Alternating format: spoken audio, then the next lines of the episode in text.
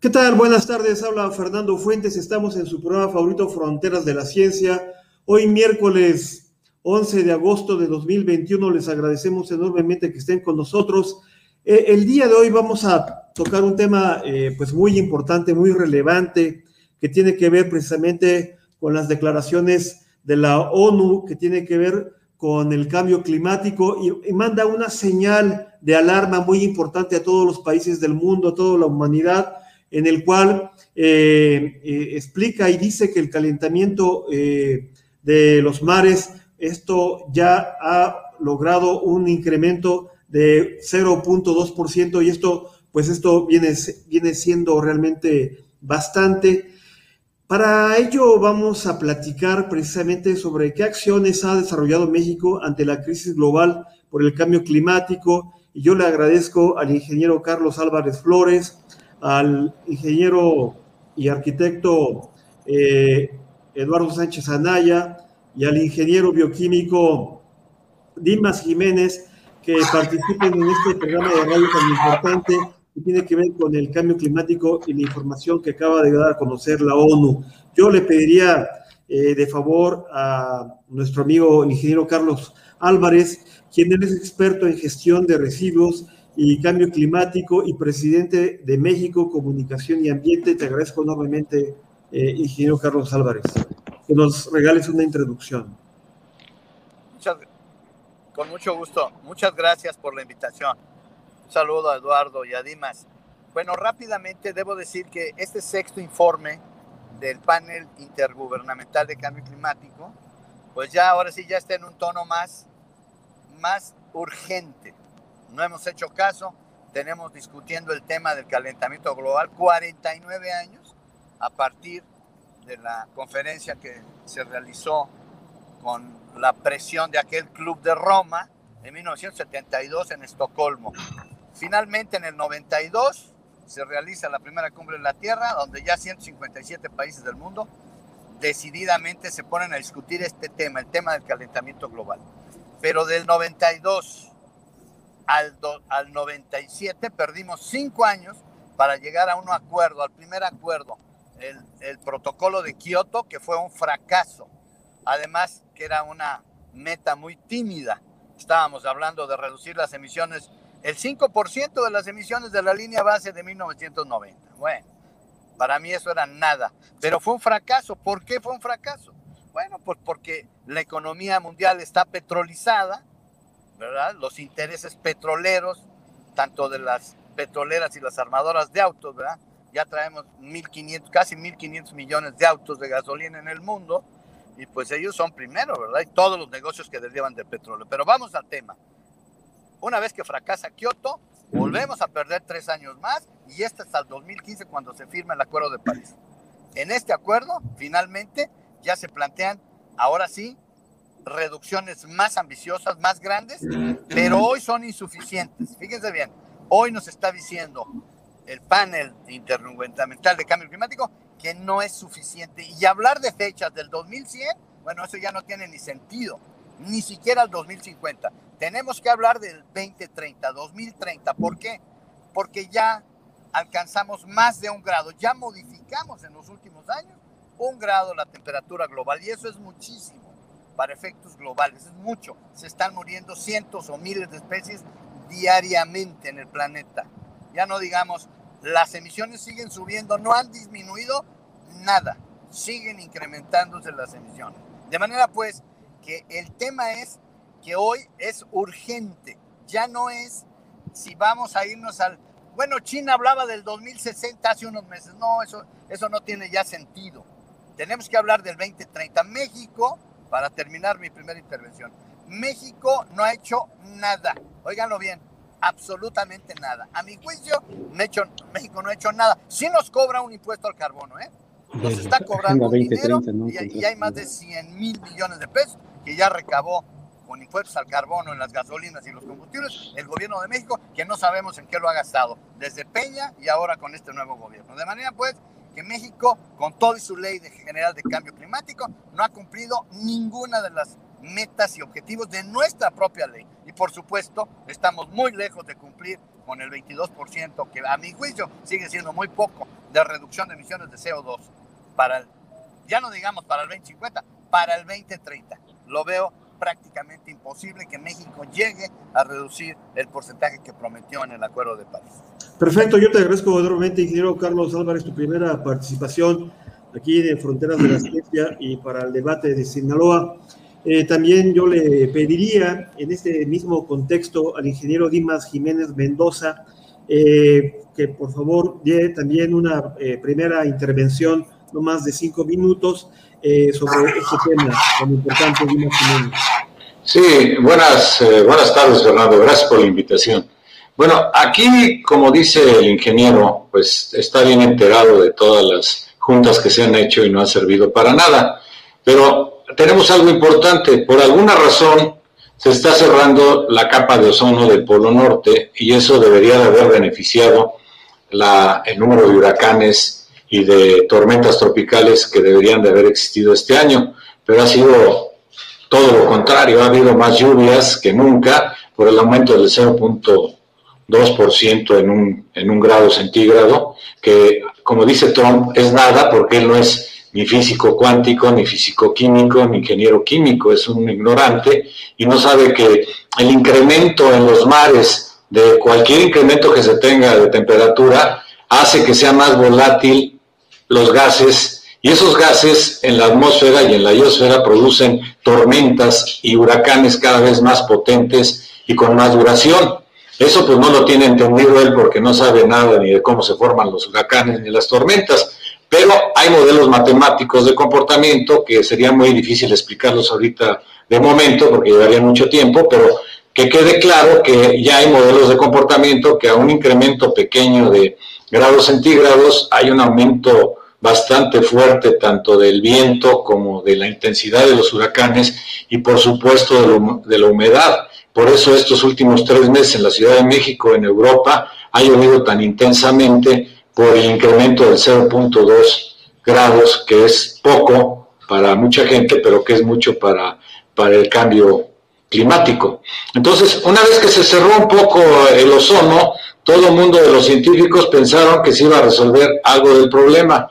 Pero el problema del, del, efecto invernadero sigue, el CO2 sigue causando un problema terrible, porque como acaba de decir el ingeniero acertadamente, de 1.500 millones de automóviles, ni modo que desaparezcan y lo conviertan todos a eléctricos, es una cosa que no va a suceder ni en 10 ni en 20 años, va a tener que ser un proceso demasiado lento y demasiado caro y complicado. Entonces, yo creo que los, los países deberían de acercarse a los inventores, a la ciencia y a la tecnología que no ha sido posible porque se vio con la vacuna del COVID cómo obtuvieron una vacuna en un año y medio, otros en un año, porque todos se aplicaron a esa situación. Situación que no prevalece en el cambio climático, porque empezando por Trump, pues no creen en el cambio climático muchos países, dicen que es un tabú, que es algo que nada más los físicos cuánticos o los ingenieros químicos lo están creando para crear publicidad y crear un miedo hacia la población. Eso no es cierto. El cambio climático y, el, el aumento de la temperatura del planeta es algo cierto y grave. Y la gente común y corriente ni siquiera está enterada de esto ni le importa. Entonces, reforzando lo que dice el ingeniero, tendríamos, tendríamos que estar muy conscientes de hacer leyes más estrictas y crear inventos que pudiéramos convertir el CO2 de alguna manera en carbono y oxígeno a grandes volúmenes. Para eso pues hay inventores, o sea, formando un gran cátodo, formando sistemas muy diferentes a los que existen ahorita, yo que soy inventor, pues tengo varias cosas, varias propuestas que se pueden hacer, pero todas requieren de dinero y de que la gente tenga el interés en hacerlo. Si no tiene interés en hacer esto, pues nunca se va a hacer nada. Excelente, ingeniero Dimas Jiménez Mendoza. Eh, ahora yo le pediría al ingeniero arquitecto Eduardo Sánchez Anaya, presidente del UNAI, eh, que es la Unidad Nacional de Asociaciones de Ingenieros, y también es presidente de la Fundación eh, del Cambio Climático, a quien yo le agradezco enormemente participar aquí con nosotros, ya que Eduardo Sánchez Anaya es uno de los ingenieros y arquitectos que ha profundizado desde hace muchos años llevando a cabo eh, una serie de reuniones eh, que tiene que ver con el estudio del cambio climático. Platícanos, por favor, cuál sería tu primera participación, eh, arquitecto. Gracias, gracias primero Fernando por esta oportunidad.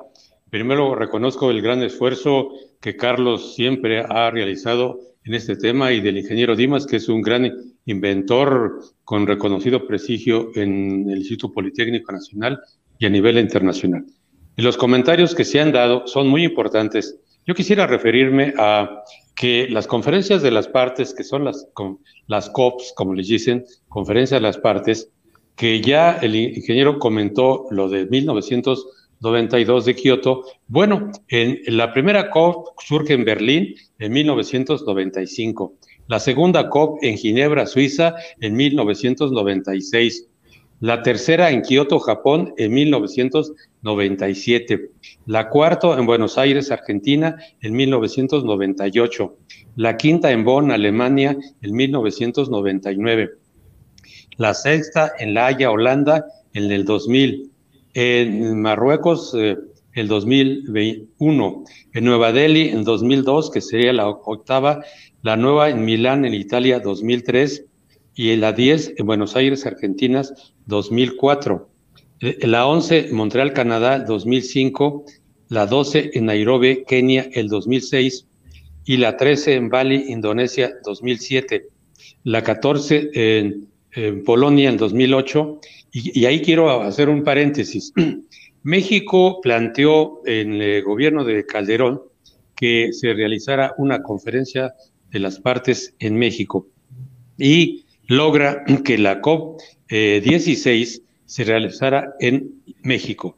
Por razones obvias de la complejidad de una conferencia de las partes, porque en Copenhague hubo necesidad de sacar el ejército por los globalifóbicos que supuestamente estaban en contra de todo y en favor de nada. El caso de México es un parteaguas, la COP16, que se realizó el 2010 en Cancún.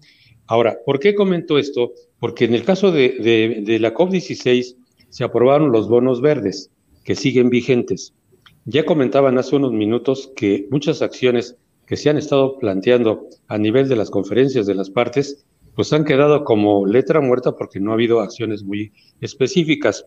Después de la COP16 que se realiza en 2010 en Cancún, nosotros como organización de ingenieros nos dimos la tarea para que eh, en el convenio marco de Naciones Unidas sobre cambio climático nos pudiéramos registrar. Cumplimos con toda la normatividad y quiero decir que la entonces secretaria de Relaciones Exteriores, eh, que era en México, eh, la canciller Patricia Espinosa Cantellano, pues nos ayudó para que nosotros pudiéramos cumplir con todos los requisitos y poder ser una organización de, la sociedad civil que participara con acciones concretas desde el punto de vista de nuestro país. Y logramos la inscripción en el registro de cambio climático, dado que este, Patricia Espinosa Cantillano nos ayudó. Patricia Espinosa Cantellano es la secretaria general del Convenio Marco de Naciones Unidas sobre Cambio Climático y es mexicana. Comentó Carlos y comentó el ingeniero Dimas eh, incluso Fernando, que nosotros hemos hecho 12 foros sobre desarrollo sustentable y cambio climático en México. Iniciamos con el primer foro centroamericano y del Caribe para hablar de un proyecto que el presidente entonces Fox quería realizar, el plan Puebla-Panamá, y después de, ahí hemos estado realizando todos los foros convenientes. Desgraciadamente, el año pasado no se pudo realizar el 13 foro en el Centro Médico Siglo XXI por razones de la pandemia. Este año está programado para octubre, pero ya el, Seguro Social nos ha comentado que todos los eventos se van a programar para el año que viene. Ahora, quiero relacionar algo muy importante. En Durban, en Sudáfrica, se vuelve a plantear la estrategia para la reducción de eh, eh, los gases de efecto invernadero. Y después en, en Polonia, Varsovia, el 2013, se vuelve a reafirmar. Nosotros tuvimos la oportunidad de presentar en Lima, Perú, en 2014, 200 acciones para la mitigación y la adaptación al cambio climático que nuestro país debería realizar. Y de alguna forma, eh, después de este evento de Lima, Perú, donde también el Papa Francisco convoca a los jóvenes religiosos por el cambio climático, nosotros estructuramos la Comisión de Jóvenes por el Cambio Climático de todas las religiones que viene trabajando en este momento en acciones concretas, como ya se dijo también, relacionadas a la Agenda 2021. Nosotros estamos de las 17 acciones, estamos eh, ligados a 11. ¿Qué esto significa? ¿Qué te parece, significa? arquitecto, que, que, nos vamos por partes para que haya una circulación de la charla entre los cuatro? Eh, que, si quieres, concluye esta, lo que me estabas diciendo, pero que sea un poco más este, eh, fluido. Sí, de, alguna forma las 200 acciones se, se, presentaron en diferentes COPs y entre ellas en la Lima, Perú, y la volvimos a reafirmar en París en 2015 y en Marruecos 2016, de tal forma que la COP que se había programado para Polonia y que de alguna forma se ratifica, se presentan todas las acciones. Y, nosotros tuvimos la oportunidad eh, el año pasado, 2029, realizar eh, la COP25 que se iba a en Chile, se realizó en Madrid. ¿Qué significa todo esto? Que nuestra organización de ingenieros está participando en acciones concretas sobre todo lo que es el calentamiento global para mitigar eh, eh, las emisiones de gases efecto invernadero. Perfecto. En esta primera intervención de cada uno de los ingenieros eh, sobre el tema precisamente qué acciones ha desarrollado México ante la crisis global, global por el cambio climático, yo, yo, considero que ya ahorita cada quien dio una introducción para que el público de Fronteras de la Ciencia y el debate de Sinaloa que nos están viendo a través de Facebook, YouTube y Periscope, eh, que se hará todos los miércoles a la una de la tarde y los sábados a la una de la tarde. Eh, quisiera preguntarle al ingeniero Carlos Álvarez y que de ahora adelante cada quien pueda participar con tres minutos para que hagamos más dinámico esta conversación. Eh, le preguntaría sobre los convenios globales en materia ambiental, Carlos Álvarez, que se han hecho. Me, parece que ahí, ahí va en la carretera. En este momento lo, lo, hemos perdido, pero entonces si se llega a conectar en un momento más, habla, continuaremos hablando. A ver, rápidamente. Ahí está. Me, me, escuchan, ¿verdad? Perdón. Es que estoy en una emergencia, estoy en una urgencia. Pero a ver, me decías convenios globales. Bueno, los únicos convenios o acuerdos globales en materia de calentamiento global es Kioto. El primero fue Kioto y fue un fracaso y ahorita estamos en el segundo.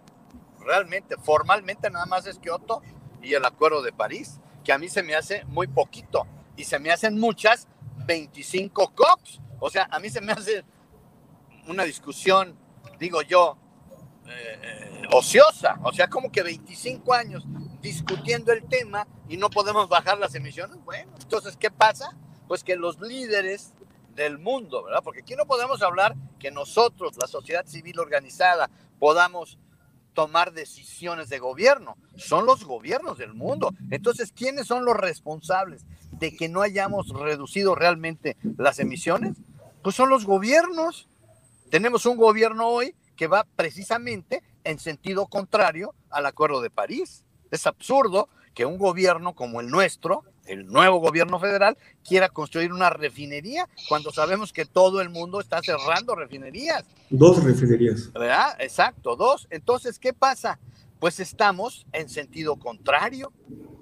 El señor Donald Trump también estaba en sentido contrario. Nada más que en el caso de Donald Trump es más grave porque estamos hablando del segundo generador de emisiones de CO2 del mundo. 9.500, seguramente ya son 10.000 millones de toneladas de CO2 equivalente al año. Perfecto. En esta dinámica, perdón, ingeniero Carlos Álvarez, vámonos tres minutos cada quien. Ingeniero Dimas Jiménez eh, Mendoza, eh, sobre la educación ambiental, ¿qué puedes, ¿qué puedes decir? ¿Qué tan importante es en estos momentos?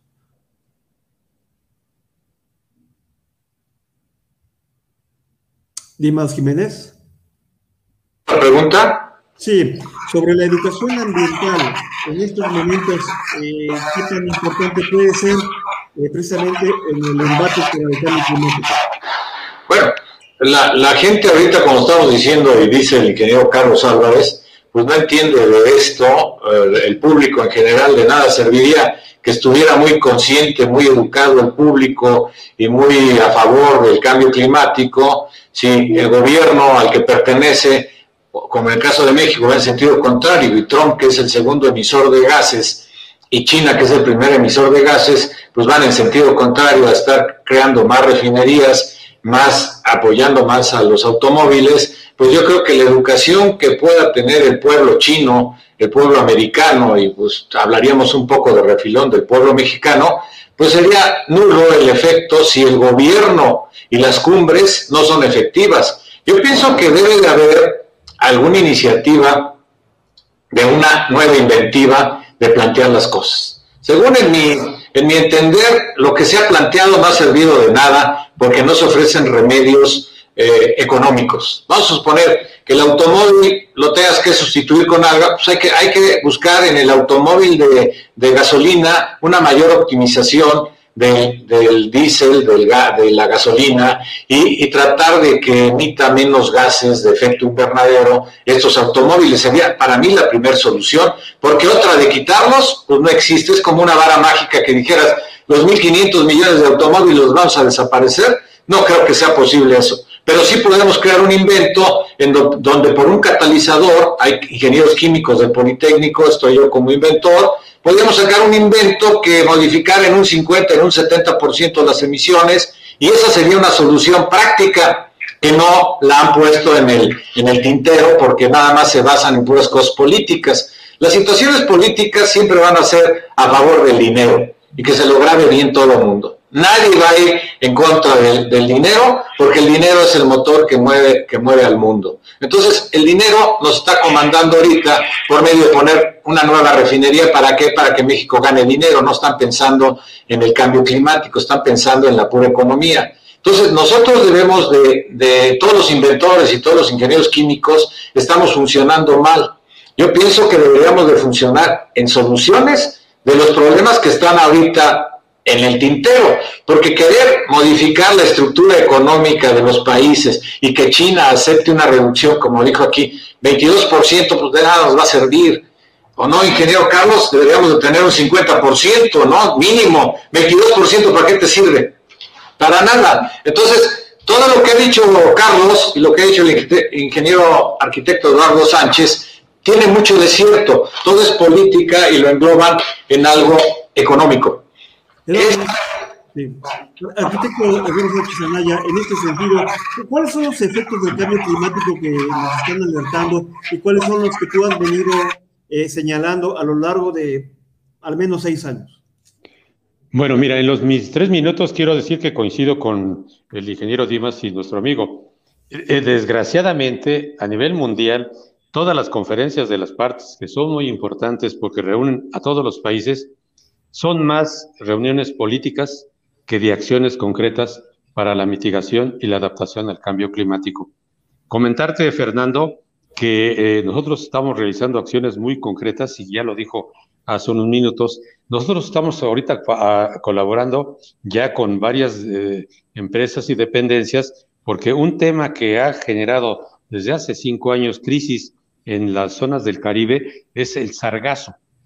Y los ingenieros químicos tienen mucho que ver en ese tema.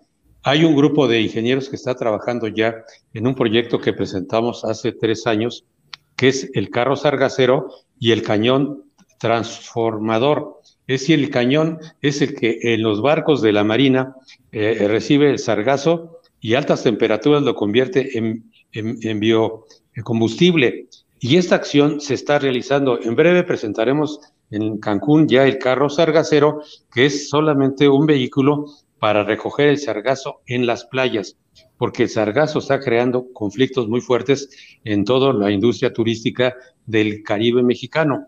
Y volviendo a lo que tú comentaste, nosotros estamos ya eh, eh, trabajando en 11 acciones de la Agenda 2030 eh, y de alguna forma estamos en coordinación con las dependencias con el objeto de que verdaderamente se pase a las de políticas eh, eh, públicas, políticas eh, que no generan nada, a políticas y acciones concretas. Eso, me parece muy importante, arquitecto Eduardo Sánchez Anaya, eh, eh, acciones que están comentando, que está haciendo la, Unidad eh, Nacional de asociaciones de ingenieros, pero también comentarle, por ejemplo, con el tema del sargazo, se hizo una propuesta hace como tres o cuatro años para poder eh, eh, combatir precisamente cómo poder eh, quitar ese sargazo, sargazo, de las playas. En el caso, por ejemplo, también de la contaminación en la Ciudad de México, se presentó un auto eléctrico por parte de un ingeniero del Politécnico, en el cual pues eso, solamente en aquel tiempo el jefe de gobierno dijo, muy bien, pues qué bueno, le vamos a comprar 100 automóviles y no 100 autos eléctricos y no compró nada. Entonces, aquí hay, un tema en el que hay propuestas, sí, de ingenieros, eh, inventores, pero no hay una, eh, no le cae el 20 precisamente a la autoridad. Carlos Álvarez. Así es. Bueno, por los que no se acuerdan, yo se los voy a recordar. Manuel Camacho Solís nos engañó.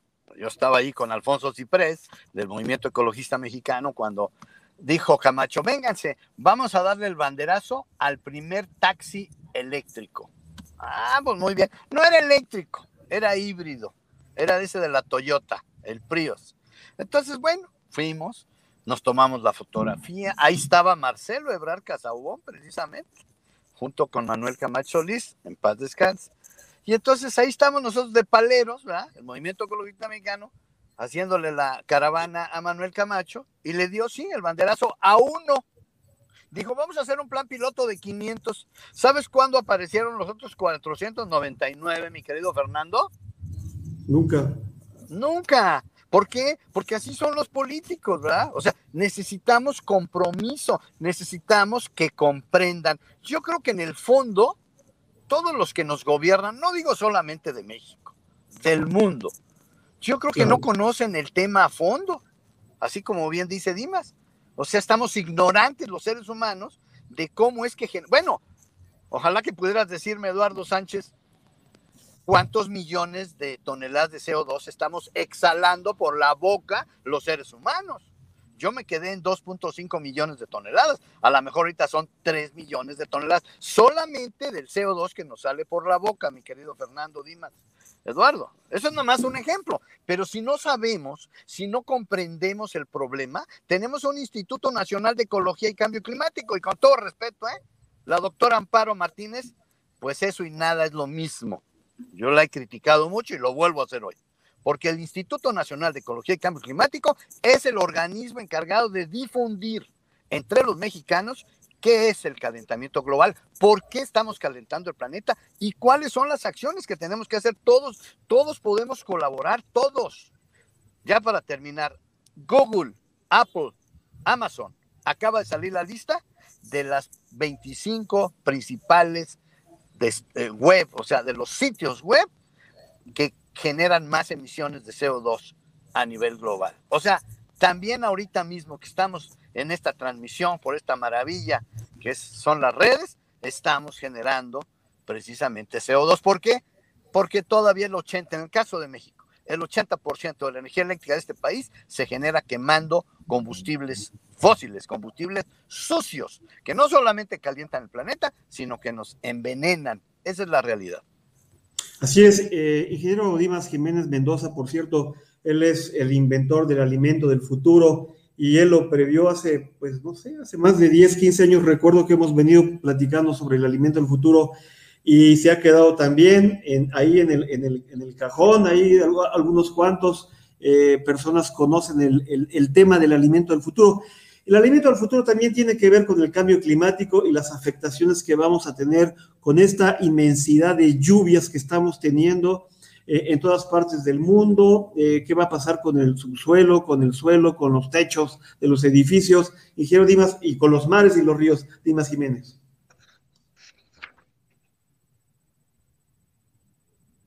Eh, tu micrófono. Sí, todas las, todas las, este, las ciudades en, en, el mundo pues, están teniendo una cantidad de agua que no estaba prevista desde hace 50 años. Esto estaba lloviendo con intensidad y por otro lado, todos los cultivos también van a tener un problema en los próximos años, en los próximos meses. Entonces yo recomendé que en todos los países hubiera la deshidratación de frutos y verduras para emergencias como esta. El que el alimento del futuro esté hecho a base de aguacate, nopal, mango y avena. Se hacen tabletas de esto y tabletas de mango que pueden durar cinco años con el agua sucia en el agua de río no les pasa nada, vienen en un empaque de aluminio al alto, al alto impacto que no les, no les pasa nada. Entonces, eso prevé que en los casos de emergencia pudieran sobrevivir con este alimento. Esa es una previsión que debería tomarse en cuenta pues en todos los países. No me hacen caso porque definitivamente pues todos los inventores inventamos para el futuro y el futuro y todos los inventos son innovaciones tecnológicas que a veces nadie entiende se muere el inventor y es cuando dicen, ay, qué bueno era el ingeniero Jiménez, era un sabio, era lo máximo. Pero después de que te mueres es cuando te dan la valoración exacta de lo que estás haciendo. Porque en vida, pues como es una innovación tecnológica, no se entiende fácilmente. Si la gente sembrara los cultivos, los procesara en una forma eh, agradable al ambiente, deshidratara los productos y conservara muchos de los alimentos ya deshidratados, podían prever el futuro. El futuro que nos viene es de inundaciones, de falta de alimentos, carencia de muchos alimentos, va a haber solamente alimentos en el mar, probablemente de los mejores, pero en la tierra, pues el ganado, algunos cultivos tienden a desaparecer con tanta lluvia y con tanta, con, el, debido al cambio climático y el exceso de, de, CO2, ha matado especies completas. Entonces, el futuro de aquí a 10 años yo lo veo que todo el mundo va a estar tomando tabletas de algo tabletas de mamey, tabletas de mango, tabletas de lo que sea, como en el espacio, como lo propuse en el 2007. 2007 en el espacio solamente puedes tomar tabletas de alimentos para no contaminar. Y a no contaminar, pues también ir poco al baño, tener un, un, excremento que no sea tan tóxico, una materia fecal que no sea tan olorosa, que no sea en abundancia, para que en el momento de emergencia la gente no vaya al baño tanto y no contamine de esa manera el grupo en donde esté y pueda comer nada más las 1350 kilocalorías que necesita y conservar su peso y su salud con esos alimentos. Pero eso es, digamos, eh, lo que el futuro nos espera, ¿no? Ese es el, futuro que ya está llegando. Pero si nadie hace caso, pues no podemos hacer nada al respecto. Sí, eh, en este sentido, ingeniero arquitecto Eduardo Sánchez Senaya, presidente del UNAI, eh, yo recuerdo que le acompañé en una ocasión hace pues ya varios años en la COP de, Cancún, que fue en México. No recuerdo qué, qué año fue, qué COP fue, pero sí recuerdo un hecho muy importante, un ingeniero Carlos Rojas, eh, eh, que ahora se encuentra trabajando en Alemania, desarrollando autos autónomos llevó, su unidad, llevó su invento de su carro eléctrico para que lo dejaran participar en la COP y no lo dejaron participar. ¿Qué pasó, eh, Eduardo Sánchez Bueno, yo, eh, ese, momento tan especial. Bueno, Fernando, en primer lugar, yo creo que la, tu participación ha sido muy reconocida en todos los eventos. Quiero decirte que en el caso de la COP16, que se realizó en 2010, 2010 se presentaron 11 proyectos de innovación tecnológica que se desarrollaron en instituciones de educación superior, entre ellos ese carro eléctrico que nos costó llevarlo desde México en un tráiler para presentarlo. Primero lo presentamos ante las autoridades del municipio. Ese entonces, un taxi que tuvo una gran aceptación por los eh, eh, la organización de taxistas en virtud de que este taxi era un taxi eléctrico. No contaminaba, pero aparte de eso, el costo era menor a un carro normal. El municipio de ese entonces estuvo muy de acuerdo porque con el gobernador de esa época, eh, el que eh, le tocó la COP 16 en 2010, eh, el gobernador González Canto vio con simpatía este instrumento. Como tú dijiste, sí teníamos problemas para la presentación, logramos introducirlo a la exposición mundial, donde ya había, y lo que comentan aquí, había 11 vehículos eléctricos de empresas internacionales.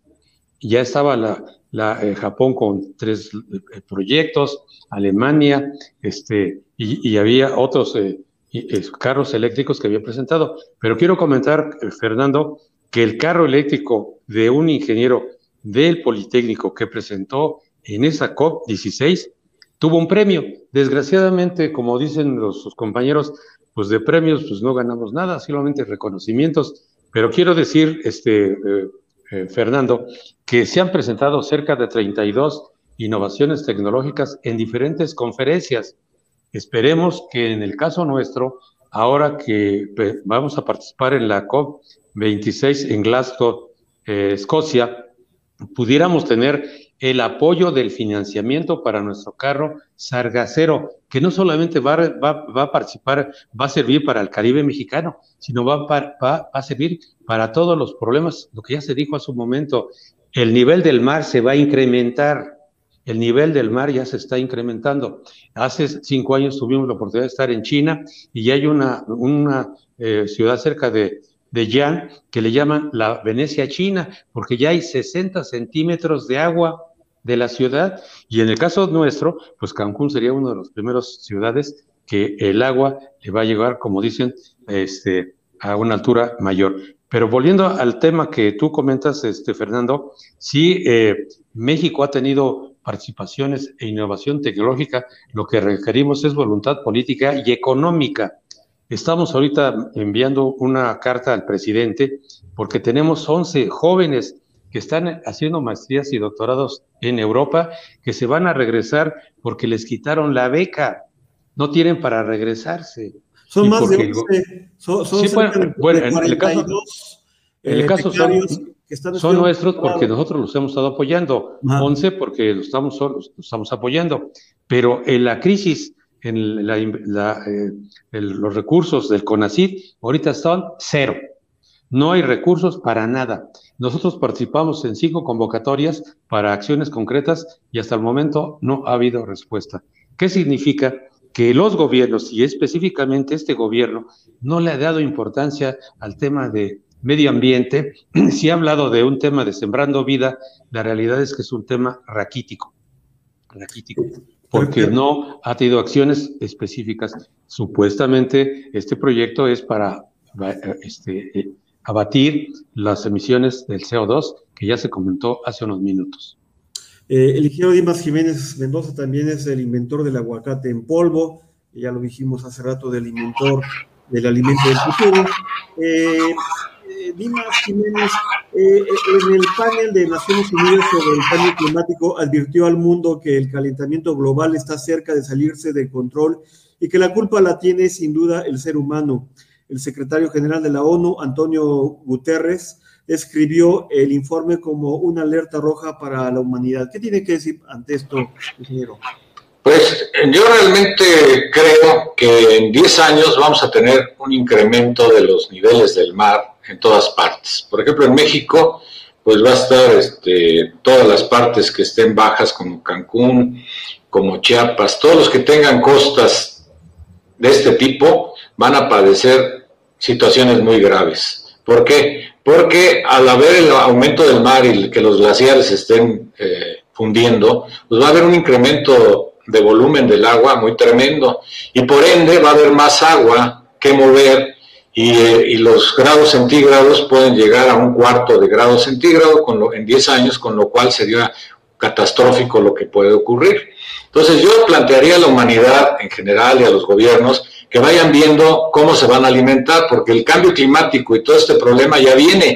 Yo no creo que lo pueda parar nadie hasta ahorita, por lo que se ha visto. No hay una voluntad política para parar esto, entonces hay que buscar soluciones a los problemas que ya se tienen. Uno, ver cómo los carros hacemos que echen menos emisiones de CO2. Dos, tener alimentos factibles y a la mano para las emergencias que van a venir y que vienen por pronto. Ahora somos 7.500 millones ya de habitantes que exhalamos un montón de CO2. Entonces, ese problema, unido con los carros y las fábricas que están emitiendo el CO2, van a acabar con nosotros en, 10 años. Entonces, hay que ver de qué forma los ingenieros químicos, el ingeniero arquitecto Eduardo con todos sus inventores y toda su gente que tiene, hay que ver soluciones mundiales y buscar a Carlos Slim o a los millonarios para que le entren a este, a este concepto y que vean que pueden ganar dinero con los inventos que se necesitan ahorita. Nosotros los vamos a necesitar ya, porque de aquí a 10 años van a decir, el ingeniero Jiménez tenía razón, ya nos llevó el demonio y ahora qué vamos a hacer. Ya, eso no se vale. Hay que ser preventivos y, y hacer los inventos en su momento y tomar en serio esto, que el Politécnico tome en serio esta situación, porque somos los únicos que tenemos la capacidad de crear inventos, realmente lo digo en serio, porque la UNAM pues no ha tenido inventores sobresalientes ni nada que hayan hecho. cambio, Politécnico fue diseñado precisamente para eso. Entonces, unirnos los Politécnicos para sacar algo concreto en estos tres puntos. Uno, la emisión de gases por los automóviles. Dos, buscar el control en todas las industrias para quitar las emisiones de gases mediante cátodos o mediante sistemas que eviten la emisión de CO2. Y tres, buscar los alimentos preventivos y que puedan solucionar los casos de emergencia que nos van a venir a futuro, sobre todo pensando en los niños. Entonces yo cuando desarrollé el protocolo minero, una persona subsistía con mis productos 30 días entonces debemos de irnos por ese camino, por alimentos deshidratados, alimentos que duren cuatro o cinco años y que los podamos almacenar y los, podamos tener a la mano. Esa sería mi, mi conclusión, buscar en esos tres puntos una solución, porque la solución política no la va a ver. Si no la habido en 20 años, no creo que la vaya a ver en los próximos 10 años. Esa es la verdad. Miren, ya, ya pudo ver el ingeniero Carlos Álvarez Flores. Estábamos precisamente hablando sobre las declaraciones que dio la ONU y que sin duda eh, ya para la ONU eh, este cambio climático, este, eh, esta situación que ya está en crisis el mundo, sin duda el ser humano es el principal responsable de lo que estamos en este momento viviendo. ¿Cuál sería tu, lo que tú podrías decir al respecto, Carlos Álvarez? Ya, allá en Celaya, yo te veo que ya estás por Celaya, eh, Carlos Álvarez. Espero que tengas señal. Con a ver, sí. Ya te, ya te escuchamos. A ver, si me escuchas. Sí. Un minuto más. A ver, nada más quieres una conclusión mía rápido. Vale. A ver, tenemos dos temas que nadie, oílo bien, nadie, nada más tu servidor. En México se aplican 4 millones de toneladas de urea. Urea es un fertilizante químico que cuando lo aplicas ahorita, a las 2 de la tarde precisamente, lo aplican, el suelo está húmedo y se generan emisiones de óxidos de nitrógeno. Sin nada más que una tonelada de óxidos de nitrógeno equivale a 300 toneladas de CO2. Ese es un tema que nadie, oílo bien, nadie lo tiene ni siquiera contabilizado, ni menos la doctora Amparo Martínez, ni sabe ella de lo que estamos hablando. Y lo otro son los gases refrigerantes. Ahora ya cambiamos la primera familia de los clorofluorocarbonos que destruían la capa de ozono. Sí, pero ahora la nueva familia de los hidrofluorocarbonos son de alto poder de calentamiento global y no están siendo destruidos adecuadamente. Se liberan todos los equipos que tienen gas, que son retirados de la circulación, van a unos a, las, a, las, a la chatarra, a los talleres de chatarras y ellos pues agarran y desensamblan todo y cuando llegan al tanque del gas refrigerante simplemente lo abren y liberan el gas. Esos tienen un potencial hasta de 1500 veces el CO2, o sea, una tonelada del C134A, por ejemplo, del 134A, equivale a 1500 toneladas de CO2. Son temas que nuestro gobierno y ni siquiera tampoco el panel intergubernamental de cambio climático está definiendo que hay que atacar esos dos temas para reducir las emisiones. No solamente son las emisiones de los combustibles fósiles. Esa sería nada más una, una última observación, mi querido. Ya estoy aquí en el hospital, mi querido, mi querido Fernando. Les ofrezco una disculpa a todos. Les mando un saludo. Al contrario, señor Carlos Álvarez, Hasta luego. te agradezco enormemente eh, el esfuerzo que hayas hecho de comunicarte con nosotros en este programa y nos estaremos eh, comunicando el próximo sábado para hacer la segunda parte de, Fronteras de la Ciencia con este tema del cambio climático tan importante. Está a punto de integrarse con nosotros el maestro eh, y arquitecto eh, Juan Cay López en un momento para que él también dé una conclusiones del programa de radio. Eh, ya no recuerdo con quién, quién, continuaba de los dos, creo que Eduardo, ¿verdad? Eduardo. Eduardo Sánchez Anaya. Eh, ¿qué, también podrías eh, hablar sobre este tema?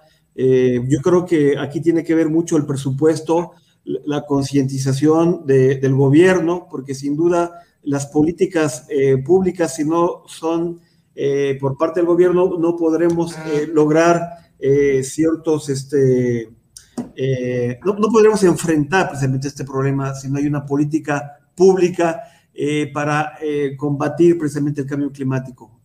Eduardo Sánchez.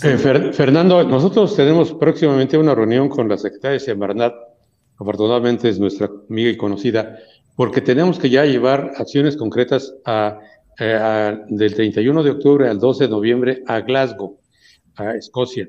Y como tú lo dijiste hace unos minutos, el 25 o el 26 de julio del 2021 hubo una reunión extra urgente de, de 50 ministros de los países más contaminadores para que se lleven ya un proyecto de acciones concretas para la COP26 que se va a realizar, como ya lo dije, en Glasgow.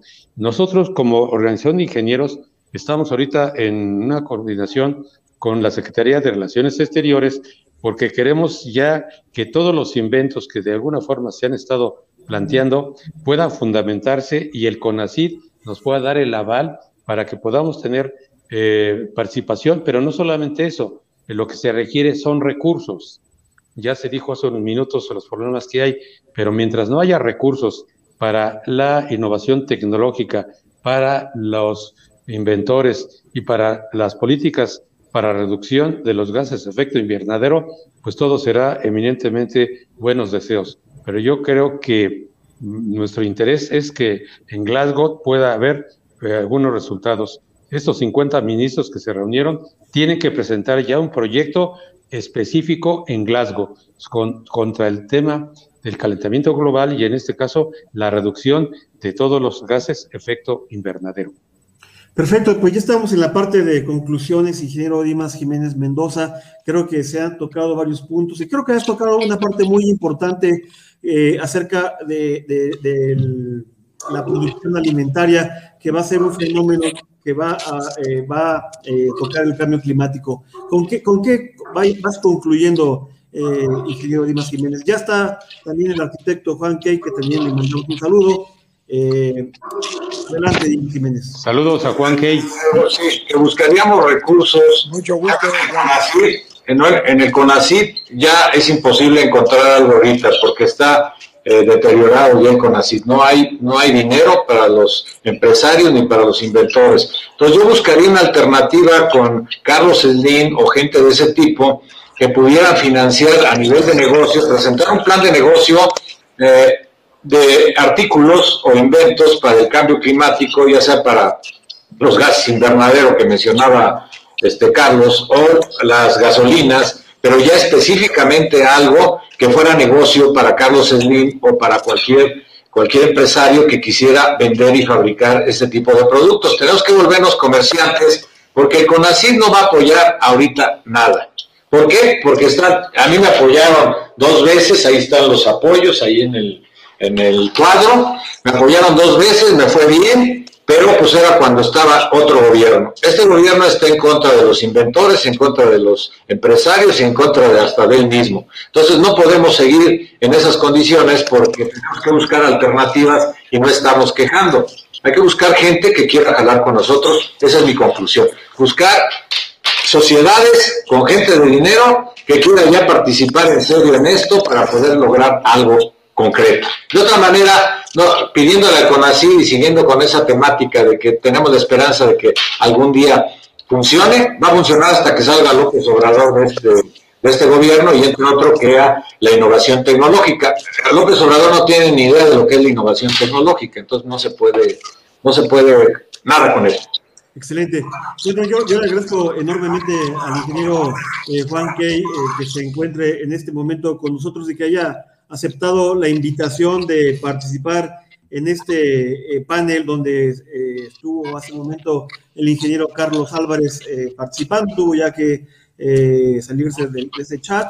Eh, también con el ingeniero Dimas Jiménez, que es el inventor del alimento del futuro, y el ingeniero arquitecto Eduardo Sánchez Anaya, que conoce muy bien, presidente de UNAI, y precisamente quien no conozca al maestro en arquitectura Juan Key, él es presidente de la, de la Asociación Mexicana de Urbanistas, a quien yo le agradezco y precisamente estamos hablando sobre eh, la alerta que mandó la ONU sobre el cambio climático, lo que está pasando eh, en el mundo y lo que México, qué acciones México está haciendo, ¿cuál sería tu opinión? Bueno, antes que nada, muchas gracias, Fernando. Mucho gusto en saludarles eh, ingeniero Dimas Jiménez y a mi querido amigo Eduardo Sánchez Anaya. A ver, del cambio climático se dicen muchas cosas, hay muchas alertas.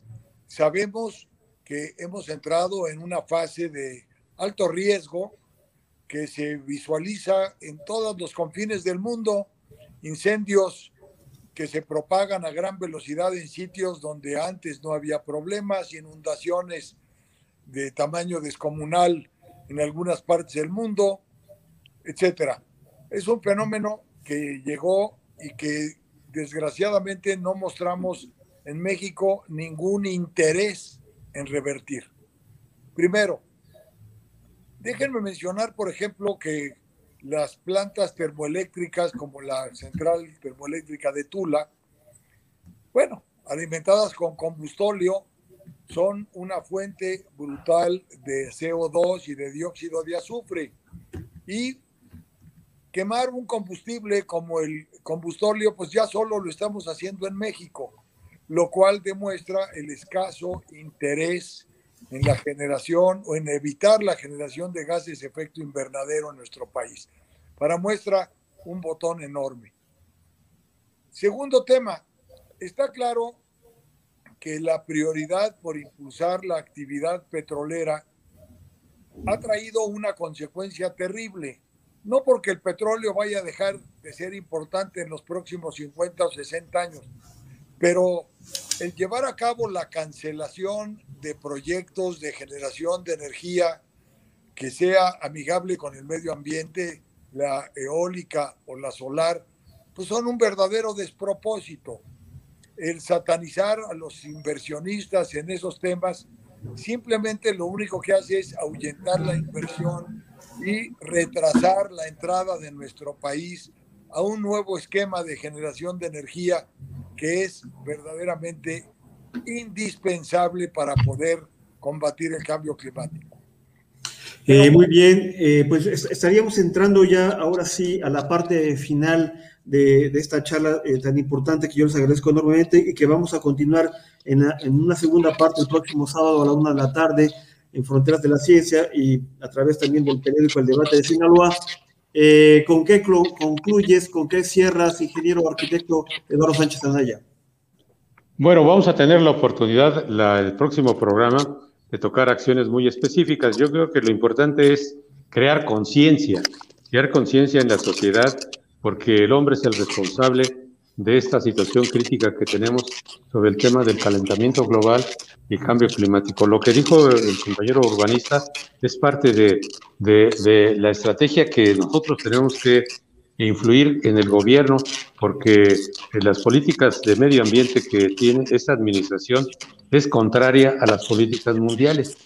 Eh, tenemos que buscar las alternativas para que el, este gobierno pueda hacer conciencia y pueda reflexionar sobre temas muy importantes, sobre el tema este del calentamiento global. Lo que ya tú dijiste, eh, la ONU está preocupada y tiene que presentar ya en la COP26 una propuesta concreta. Y México tiene que eh, eh, signar ese acuerdo porque nosotros como país no estamos realizando ninguna política medioambiental que beneficie a la reducción de gases efecto invernadero. Estamos en contra. En lugar de resolver el problema, lo estamos agravando. Eh, ingeniero Dimas Jiménez, usted como investigador, como inventor, eh, ¿cuál sería, con qué cierra en esta primera etapa del programa de Fronteras de la Ciencia, cuál sería su mensaje eh, con el tema de la inversión sobre la ciencia, sobre, sobre las universidades y sobre los inventores que. Yo creo que se debe formar un fuerte, un fuerte frente de inventores, de gente con ganas de, hacer algo de, verdad, con una, con una verdad que vaya respaldada con dinero. Sin dinero, desgraciadamente, yo defino a un politécnico de la siguiente manera. Mucho talento con poco dinero. Ese es un politécnico. Un TEC de Monterrey tiene mucho dinero y poco talento, entonces eh, va, contrario a lo que a lo que uno quiere ver en, México. Entonces, ¿qué, ¿qué tendríamos que hacer? Juntar el dinero, para mí lo más importante no son los inventos ni el talento mexicano que sobra. Para mí lo más importante es buscar el negocio, gente que estuviera interesada en el carro del sargazo, por ejemplo, y diera el dinero para decir, sí me conviene porque voy a invertir dos millones de pesos, tres, y voy a ser socio de una empresa que al rato va a estar vendiendo millones de dólares. Pero hay que tener el ingenio suficiente como para hacer planes de negocios muy importantes. Yo entré en cinco programas por mis buenos planes de negocios. Desgraciadamente el Politécnico no sabe hacer planes de negocios. El mexicano no está muy inmerso en planes de negocios y ese es el problema. ¿Para qué diablos necesitamos al gobierno si hay mucha gente de los más ricos del mundo están aquí en México? Entonces, no necesitamos ir a buscar otro lado, necesitamos hacer un plan de negocio del Politécnico para poder reunir a cinco empresarios importantes y presentarles nuestros programas y que ellos lo aprueben. ¿Para qué necesitamos a CONACYT? Tardas seis meses o un año en el trámite para que te dé el dinero. Yo me aventé año y medio para que me dieran el dinero para un proyecto, el proyecto casi se vuelve viejo en año y medio, los inventos van evolucionando. Necesitamos gente que le entre rápido y bien a un buen plan de negocios. Yo, yo propongo que nosotros nos volvamos especialistas en planes de negocios y dejemos de estar pidiendo cosas que no nos van a cumplir el gobierno. Buscar gente que tenga dinero y eso es todo. Talento nos sobra a todos los politécnicos. Cualquiera que agarres tiene talento, es el del sargazo. Yo tengo un robot con inteligencia artificial y nadie, nadie se ha enterado de que ya en México hay una cosa de es que hace tabletas y hablas, puedes conversar con él. Imagínate el, adelanto tecnológico. Me apoyó el CONACID de la última vez que, daba dinero el CONACID. Entonces, si ya no te, hay dinero del CONACID, mi, mi propuesta es que busquemos dinero y planes de negocios con gente que se dedique a negocios aunque tengas que meter a los del TEC de Monterrey para que busquen el dinero, asociarte gente del TEC de Monterrey que son expertos en sacar dinero con politécnicos que son expertos en hacer proyectos. Esa sería mi, mi, mi aliación y no estar, no estar buscando tantas soluciones en el gobierno. Esa es mi conclusión. Gracias, ingeniero Dimas Jiménez. Eh, ingeniero arquitecto Pankey, pues yo te agradezco enormemente que tengas, que tú cierres eh, este programa de Fronteras de la Ciencia, eh, que a través del debate de Sinaloa nos están escuchando por Facebook, YouTube y Periscope. ¿Con, ¿Con qué cierras esta primera parte de este importante tema del cambio climático? Mira, el cambio climático implica un cambio de paradigma en varias vertientes. Por supuesto, Eduardo Sánchez Anaya hizo mención a algo importantísimo. Si el cambio lo estamos provocando los humanos, se requiere, por supuesto, un cambio profundo en la conciencia de las personas y de los ciudadanos en cada uno de nosotros. Punto número dos, se requiere que las políticas públicas, en materia de energía en este país se modifiquen drásticamente y tercero, el modelo económico lineal que hemos seguido durante siglos tiene que cambiar por un modelo de economía circular, donde al final acabemos reutilizando, reciclando, repensando todas las prácticas y los hábitos que hoy están provocando esta condición de caos a nivel mundial. Eh, bueno, ahora sí yo le pediría a Carlos Álvarez que él sí cierre el programa y que nos des un mensaje eh, claro, abierto. ¿Y con qué, con qué cierras tú como acostumbras a hacerlo? sí, muchas gracias. Bueno, una disculpa, estoy aquí afuera de un hospital. Miren, este tema, aunque no lo crean, nosotros somos ingenieros, aquí en el panel hay gente muy valiosa, aunque no lo crean, hay todavía gente que me dice, no, hombre. Lo, lo, lo, lo perdimos. Lo, perdimos. Eh, Mentira. O sea, hay gente que asegura que no es el CO2. Y me salen con el cuento ese de que hace desafortunadamente lo estamos perdiendo. A ver, ¿me, escuchan? Ahorita sí. ¿Me escuchan? Sí. Te decía que todavía hay gente que en este momento cree que el CO2 no es el causante del calentamiento global. Entonces, estamos ante una gran, gran disyuntiva. El hombre, este Homo sapiens, que yo digo que no es Homo sapiens, somos el depredador más importante que hay sobre el planeta. El planeta estaba muy bien, en un equilibrio fabuloso, pero llegamos nosotros y se acabó. Hoy estamos destruyendo a una velocidad que ni siquiera, ni siquiera la podemos definir. Ni siquiera el panel intergubernamental de cambio climático tiene los números de la velocidad con la que estamos destruyendo el planeta. Ese es el tema. O sea, estamos hoy, vamos a la extinción, ¿eh? Yo no dudo ni tantito. Esta va a ser la sexta, la sexta extinción de una especie que hoy le llamamos especie humana, pero que ya hubo otras que se fueron. Pero el planeta va a seguir, al planeta le quedan todavía millones y millones de años de existencia. A los que no nos va a quedar mucho tiempo va a ser a los humanos, que finalmente, como especie superior que nos creemos, que no lo somos, no hemos entendido que estamos destruyendo. ¿Por qué? Pues porque había que darle dinero, ¿no? Como dijeron los gringos en, el en, la, en, la, en, la, en la recesión. Vamos a generar necesidades. Fíjense nada más los economistas lo que dijeron. Vamos a generar necesidades para que haya dinero, porque si no, nos vamos a morir de hambre.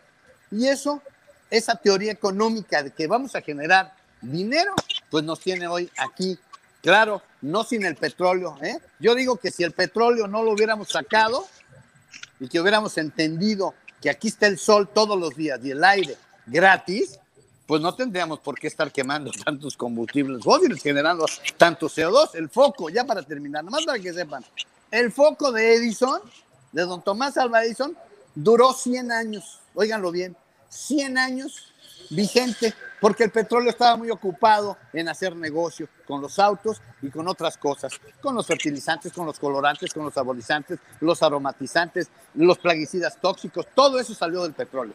Y ese es el gran negocio. Y ese gran negocio nos tiene metidos hoy precisamente en el problema más grande que pueda enfrentar la humanidad, esta humanidad, esta disque inteligente humanidad que no ha demostrado poder.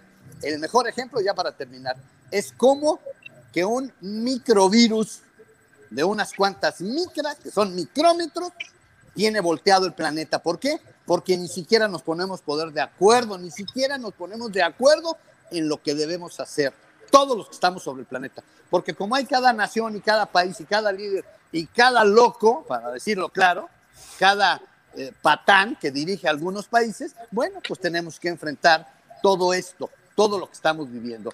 Y aunque suene catastrófico, ¿eh? nadie, nadie me va a convencer a mí de que estamos bien. Vamos muy mal y ya lo dirán nuestros hijos y nuestros nietos, si es que tienen planeta para entonces. Ese es mi comentario. Pues muchas gracias, les agradezco enormemente a, todos este, la participación. Ojalá, eh, eh, Juan Key, nos puedas acompañar el próximo sábado a la una de la tarde. Con gusto, Fernando. Muchas gracias, ingeniero Dimas Jiménez. Te mando un abrazo, inventor del brazo, inventor del aguacate en polvo, el alimento del futuro. Muchas gracias. Muchas gracias, eh, arquitecto Eduardo Sánchez Anaya, eh, por tu participación. Siempre tu importante participación, te agradezco enormemente. Gracias, Fernando. Nos vemos el próximo sábado y saludos a todos. Muchas gracias a todos nuestros amigos del debate de, Sinaloa. Nos escuchamos el próximo sábado a la una de la tarde. Gracias. Hasta luego. Gracias. Saludos, Juan. Saludos, Eduardo. Saludos, Dimas. Gracias, Fernando. Gracias. Dimas, saludos, Dimas. Un honor verte.